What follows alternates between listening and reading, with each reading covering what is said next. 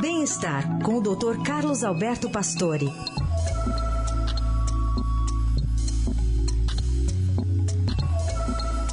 Doutor Pastore, como vai? Bom dia. Bom dia, Carol, como vai? Bom dia, Raiz. Bom dia. Bom dia, ouvintes. Doutor, quais as relações entre a prática de futebol e o risco de Alzheimer, hein?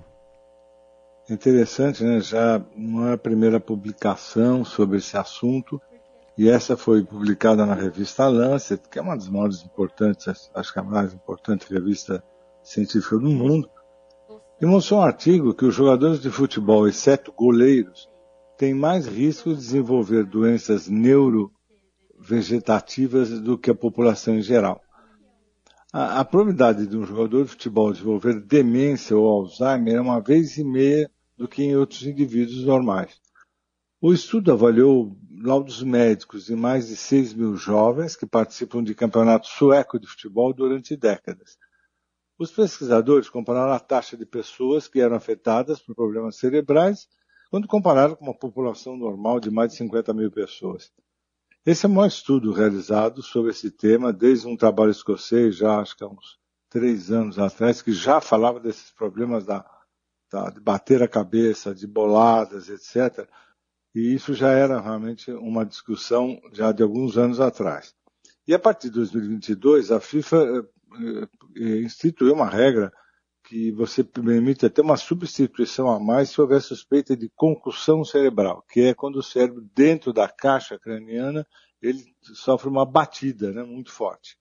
Essa situação pode levar a perda de consciência, dor de cabeça, tonturas, insônia por um tempo. Quer dizer, é uma a concussão é realmente aí uma contusão do cérebro, né? Agora, os sintomas, em geral, eles são reversíveis, mas podem deixar sequelas pelo próprio trauma. E as orientações médicas têm sido levadas muito a sério para se evitar problemas em áreas especiais como a região frontal aqui, onde está, sim, é, coisas importantíssimas, como cognição, planejamento, o próprio comportamento, né? Então, é, essas medidas foram tomadas muitos Uh, acho que desde a outra, desde 2019, já se solicita a crianças que começam a fazer futebol que não façam treino de cabeçada até os 12 anos de idade. Tem uma série de medidas que foram tomadas e que eu acho muito justas, porque os problemas estão acontecendo no decorrer do tempo.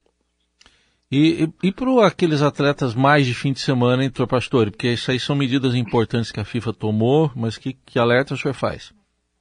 É, veja, o que eu, me, me chama um pouco a atenção e que todo mundo ficou muito atento é que essas possibilidades acontecem mais do que a gente esperava. Quando a gente está vendo futebol na televisão, você veja que é muito comum quando as pessoas vão dar cabeçadas e eles realmente aí se chocam, né? E com coisas graves, com traumas.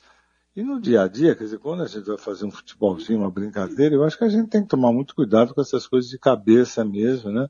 porque é, há uma possibilidade da bolada, desse né, trauma, trazer sequelas futuras.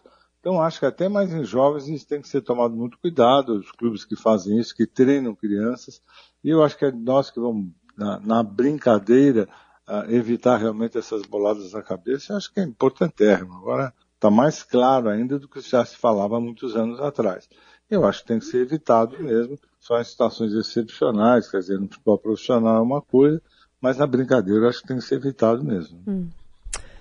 Muito bem, doutor Pastore, já falando sobre o futebol nesta segunda-feira, também nessa relação com a saúde. Obrigada, doutor. Boa semana. Boa semana.